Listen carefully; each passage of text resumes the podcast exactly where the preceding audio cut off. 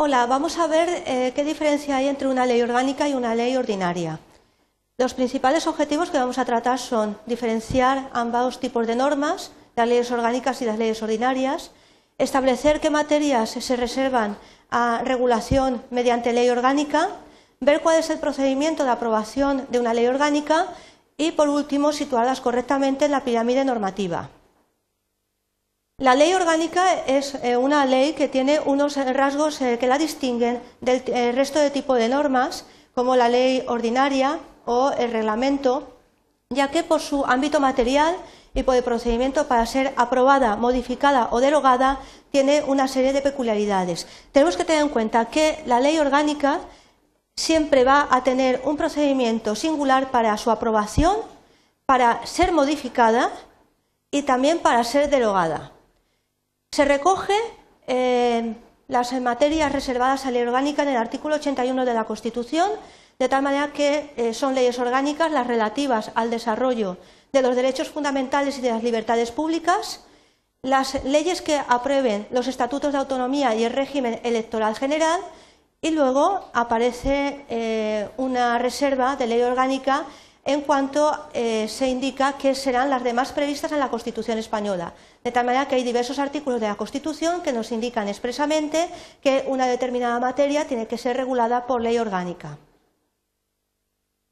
Las demás eh, previstas en la Constitución se refieren a otras materias y podemos eh, destacar las que indican los artículos 8.2, 54, 55.2, entre otras muchas.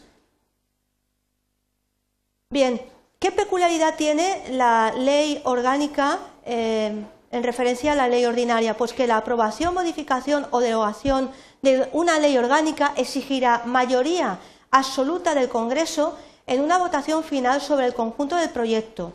Es decir, necesita eh, una votación eh, sobre el proyecto en conjunto que requiere lo que se denomina mayoría absoluta del Congreso de los Diputados. Por su parte, la ley ordinaria no tiene ningún tipo de materia reservada, pero también hay que tener en cuenta que solamente podrá regular materias que no son objeto de ley orgánica, ya que las reservadas a ley orgánica solamente podrán ser reguladas mediante este tipo de ley. Además, el procedimiento de aprobación, modificación o derogación de una ley ordinaria es mucho más sencillo, ya que necesita solamente mayoría de cada Cámara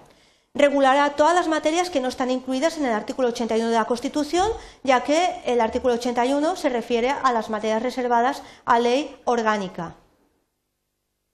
Bien, por último, ¿dónde las situamos a estas eh, dos normas? Pues eh, tenemos que tener en cuenta que la ley orgánica tiene mayor valor que la ley ordinaria, de tal manera que está por encima de la ley ordinaria y en la pirámide normativa la situaríamos por debajo inmediatamente de la Constitución española y por debajo de la ley orgánica estaría la ley ordinaria. Bien, espero que con estas breves indicaciones os haya quedado más claro las diferencias que hay entre ley ordinaria y ley orgánica, teniendo en cuenta que eh, las diferencias se establecen en las materias reservadas y en el procedimiento para su aprobación, modificación o derogación. Muchas gracias por vuestra atención.